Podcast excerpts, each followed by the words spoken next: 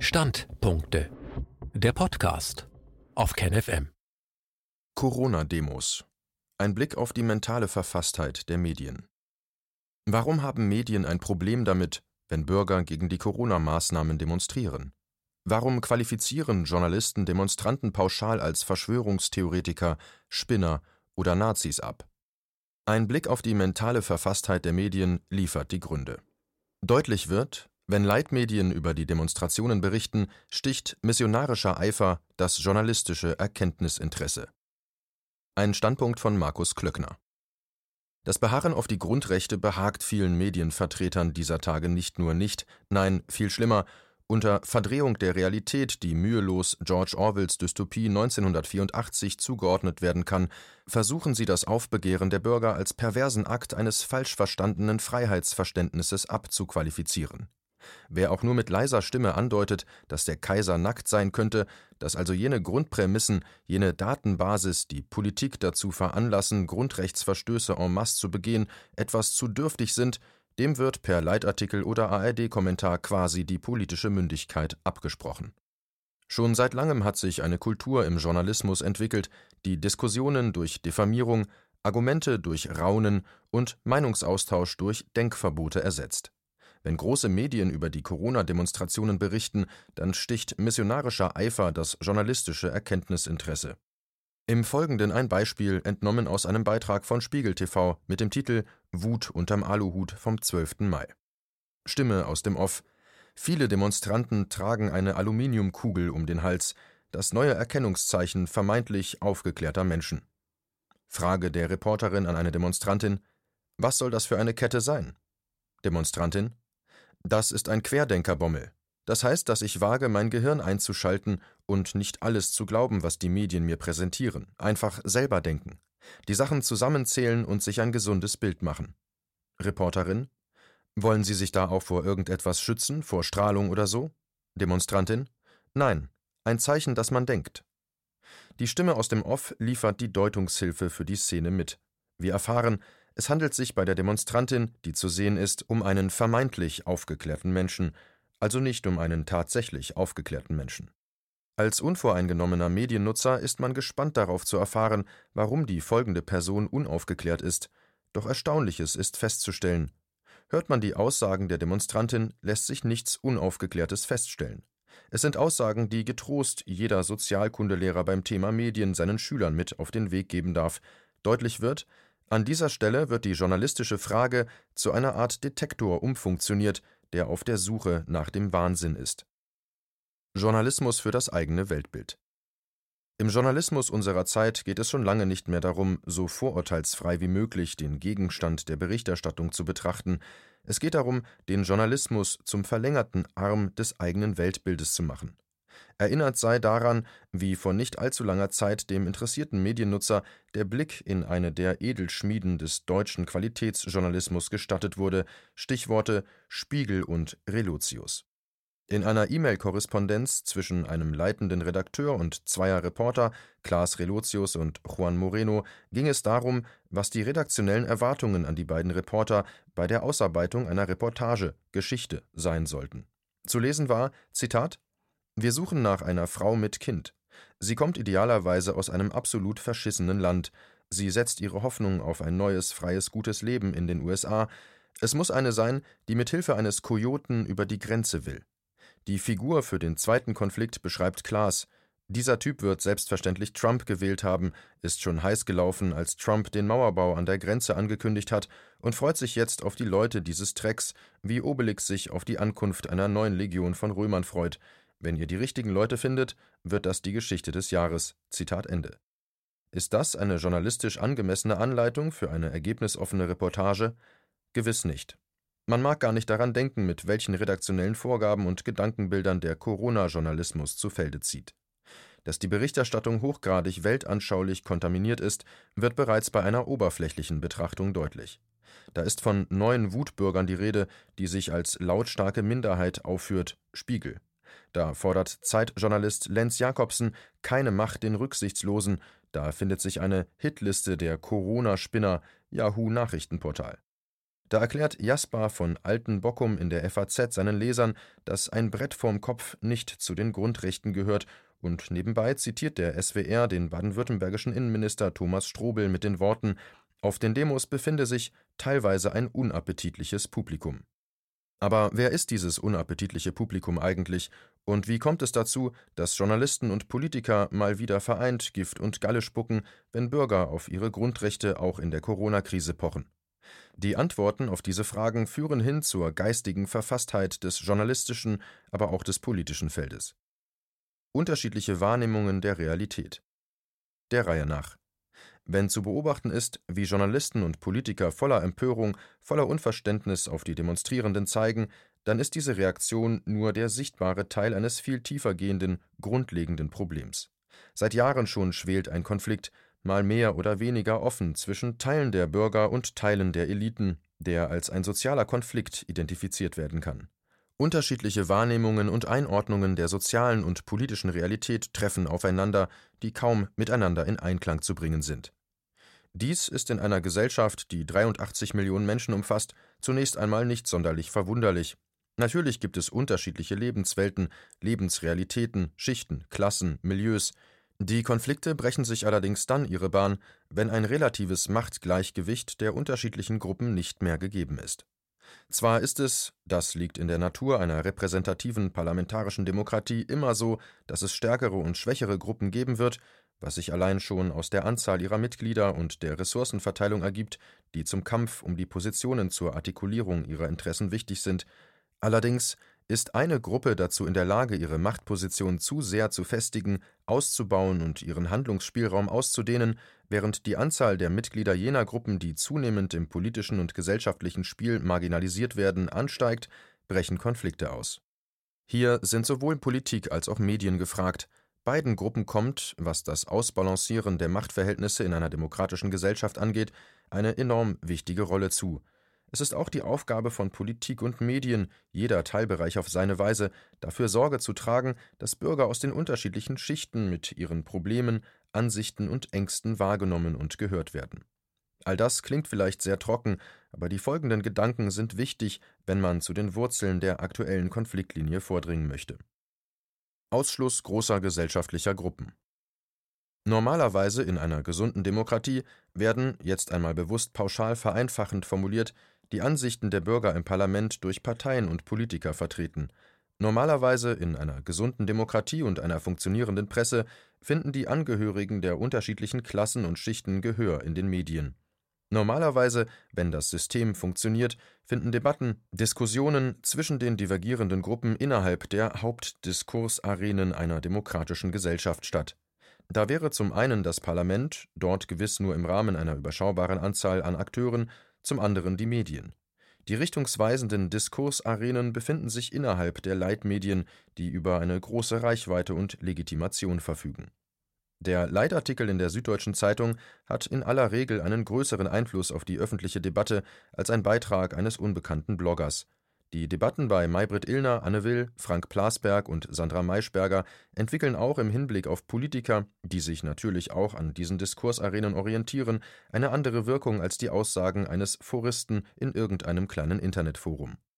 Anders gesagt, für ein gesundes politisches Klima in einer Demokratie ist es unabdingbar, dass an den entscheidenden Stellen, die zur Herstellung des maßgebenden öffentlichen Diskurses zentral sind, auch nach Möglichkeit alle Gruppen einer Gesellschaft sich artikulieren dürfen und Gehör finden.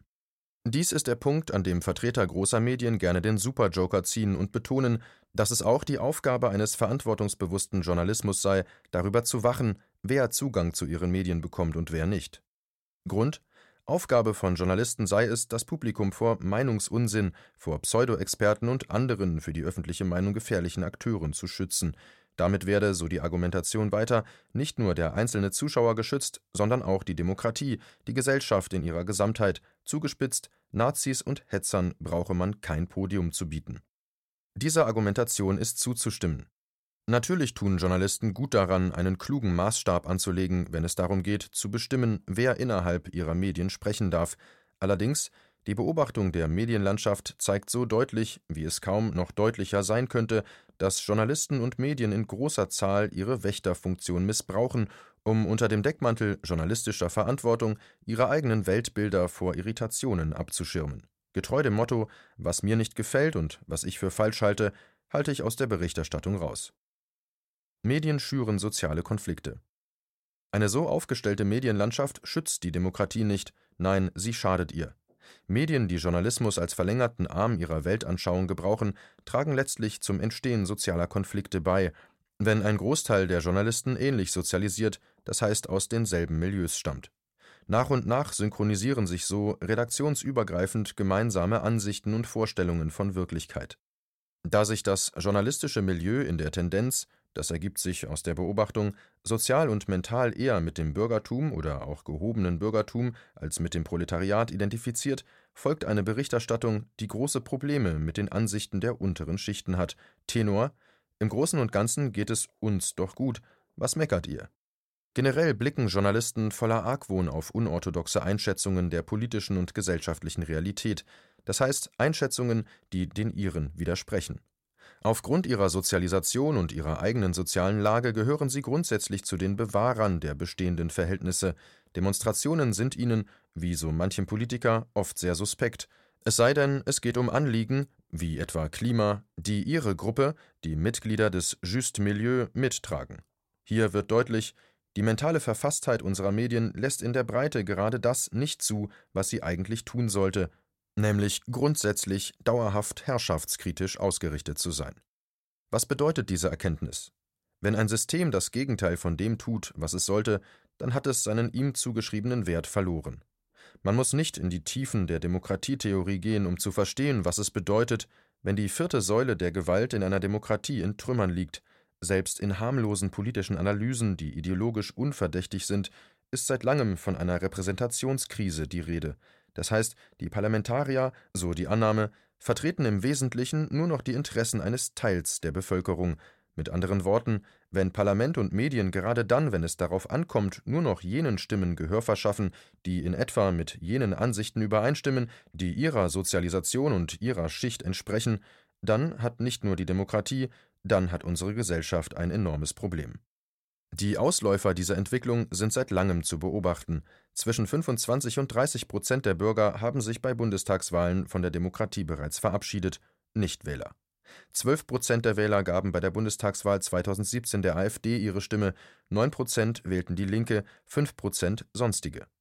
Diese Zahlen mögen im Einzelnen für den einen oder anderen noch kein Grund zur Besorgnis sein, aber betrachtet man sie zusammen, dann wird deutlich, dass die Integrationskraft der Mitte offensichtlich stark geschwächt ist. Ignoriertes Grundrauschen. Die Ausläufer dieser Entwicklung sehen wir jeden Tag auch in den Foren vieler Medien, wo aus zahlreichen Meinungsäußerungen die schweren Brüche zwischen veröffentlichter und Publikumsmeinung sichtbar werden. Sie wurden deutlich bei Demonstrationen von Pegida, wo längst nicht nur rechte Hetzer ihre Parolen zum Besten gaben, sie werden sichtbar oder besser hörbar durch ein permanentes Grundrauschen, das sich quer durch die Republik zieht. Ob das die Kassiererin an der Supermarktkasse ist, der Hausmeister an einer Schule, die Oma auf dem Markt oder auch jene, die trotz ihrer Sozialisation in den mittleren und oberen Schichten Realität anders einschätzen als die vielen Vertreter der Leitmedien und der Politik. Dieses Grundrauschen, das längst unüberhörbar ist, das längst auch Journalisten und Politiker zur Kenntnis genommen haben, aber mit einer Ignoranz, die ihresgleichen sucht, abtun, wird seit Wochen noch einmal lauter. Die Demonstrationen in Stuttgart, Berlin, München oder auch kleineren Städten wie Dingolfing sind, das sollte nicht vergessen werden, nur der sichtbarste Teil eines schweren, in vielerlei Hinsicht grundlegenden Dissens zwischen einer elitär ausgerichteten Politik über Jahrzehnte haben Politiker unter den Augen einer kritischen Medienlandschaft die Kinderarmut im Land hingenommen, um nur ein Beispiel zu nehmen, und Teilen der Bevölkerung, die ihre Verärgerung auf die da oben seit langem in sich trägt. Die nun von Journalisten und Politik angewandten Strategien zur Abwertung der Proteste zeigen, dass es weder weiten Teilen der Medien noch der Politik um das geht, was sie vorgeben zu verteidigen, den demokratischen Diskurs. Wer sich als Demokrat versteht und meint, unterschiedliche, auch fundamental voneinander abweichende Meinungen müssten sofort ins Abseits gedrängt und mit Mitteln der sprachlichen Manipulation, der Propaganda und der Diffamierung zum Schweigen gebracht werden, der hat Demokratie nicht verstanden. Medienrealität, die der Wirklichkeit nicht standhält. Fakt ist, Von Beginn an haben Journalisten mit den Mitteln der Manipulation und Propaganda die Corona-Demonstranten delegitimiert. Rechte Gruppen und schräge Typen, die auf den Demonstrationen auszumachen sind, werden so massiv in den Vordergrund gerückt, dass ein verzerrtes Bild entsteht. Anstatt zu berichten, heben sich hochreputierte Medien zur Kriegspartei empor und gehen mit ihrer publizistischen Macht aktiv gegen die Protestierenden vor. Sie erzeugen eine Medienrealität, die der echten Wirklichkeit nicht standhält. Wer die Berichterstattung verfolgt, muss davon ausgehen, dass der größte Teil der Demonstranten aus Nazis und Verrückten besteht. Konkrete Zahlen und Fakten, die belegen, wie viele der Demonstranten beispielsweise in Stuttgart nun Nazis sind, werden zwar nicht präsentiert, aber diese Zahlen braucht eine Presse auch nicht, die auf Ressentiments anstelle von Fakten setzt. Ist es nicht völlig legitim, wenn Bürger Angst vor einer Impfpflicht haben und auf massive ökonomische Interessen im Zusammenhang mit Impfungen hinweisen? Ist es so schwer nachzuvollziehen, dass Bürger das Wirken des Milliardärs Bill Gates kritischer betrachten, als es etwa Ingo Zamperoni in seinem neunminütigen Tagesthemen-Interview getan hat? Ist es nicht legitim, dagegen zu demonstrieren, wie mit Kindern nun neuerdings an Schulen umgesprungen wird oder damit ein Problem zu haben, dass gebärende Mütter, die gezwungen werden, unter dem Corona-Wahnsinn Atemmasken zu tragen, ein Trauma erleiden? Ein Mediensystem, ein politisches System, das den demokratischen Diskurs nicht scheut, hätte darüber schon längst mit diesen Bürgern auf Augenhöhe gesprochen und nicht diffamierend von oben herab. Demonstranten müssen draußen bleiben. Wer noch ein Beispiel benötigt, um zu sehen, wie eine Medienlandschaft funktioniert, die den öffentlichen Diskurs sabotiert, dem liefert der Polit-Talk Ilna vom vergangenen Donnerstag, 14.05., ein eindringliches Beispiel. Unter der Überschrift Pandemie und Protest kann Corona das Land spalten waren eingeladen Tobias Hans, Ministerpräsident des Saarlandes, Nikolaus Blome, bis 2019 stellvertretender Chefredakteur der Bild, Christiane Wopen, Vorsitzende des Europäischen Ethikrates, Boris Palmer, Oberbürgermeister von Tübingen und Michael Meyer-Hermann, Helmholtz-Zentrum für Infektionsforschung mit anderen Worten, Vertreter der Demonstranten saßen nicht in der Runde. Stattdessen ließ man Palme und Wopen zu Wort kommen, die lobenswerterweise zwar mit gemäßigter Haltung über die Demonstrationen sprachen, aber im Grunde genommen dennoch als eine Art Filter fungierten. Nicht anders war es am Sonntagabend bei Anne Will. Auch dort waren unter dem Titel Corona-Einschränkungen waren und sind die Grundrechtseingriffe verhältnismäßig? Die Demonstrationen Gegenstand der Diskussion und wieder waren keine Personen aus dem Kreis der Demonstranten eingeladen. Der Medienwissenschaftler Bernhard Pörksen brach zwar in gewisser Weise eine Lanze für die Demonstranten und warnte vor einer pauschalen Verurteilung, aber letztlich sprach er aus Sicht der legitimen Sprecher über den Protest. Offensichtlich wollte die Redaktion keine direkten Stimmen aus dem Kreis der Kritisierenden zu Wort kommen lassen. Ist das journalistisch verantwortungsvoll? Ist das journalistisch redlich? Nein, das ist es nicht. Werden Vertreter großer Medien darauf angesprochen, dass in unserem Mediensystem unliebsame Stimmen gezielt unterdrückt werden, sagen sie gerne, dass dies Unfug sei, schließlich könne jeder alles sagen, wenn nicht in ihrem Medium, dann doch woanders. Der französische Philosoph und Soziologe Michel Foucault hat dieses Problem einer Debatte, in der unliebsame Stimmen einfach an den Rand gedrückt werden, bereits 1970 in seiner Vorlesung Die Ordnung des Diskurses angesprochen. Die Ausgegrenzten können sich zwar äußern, aber eine Wirkung kann sich nicht entfalten, da ihre Äußerungen aufgrund ihrer Position im Außen des Mediensystems abgewertet sind. Die Wächter über die öffentliche Diskussion schreiben nur jenen Akteuren zu, die Wahrheit zu sagen oder sich im Wahren zu befinden, die ihre Aussagen an jenen Orten tätigen, die von den Wächtern, den Vertretern der Leitmedien, als legitim anerkannt sind. Foucault wörtlich Zitat Es ist immer möglich, dass man im Raum eines wilden Außen die Wahrheit sagt. Aber im Wahren ist man nur, wenn man den Regeln einer diskursiven Polizei gehorcht. Zitat Ende. Wie wahr.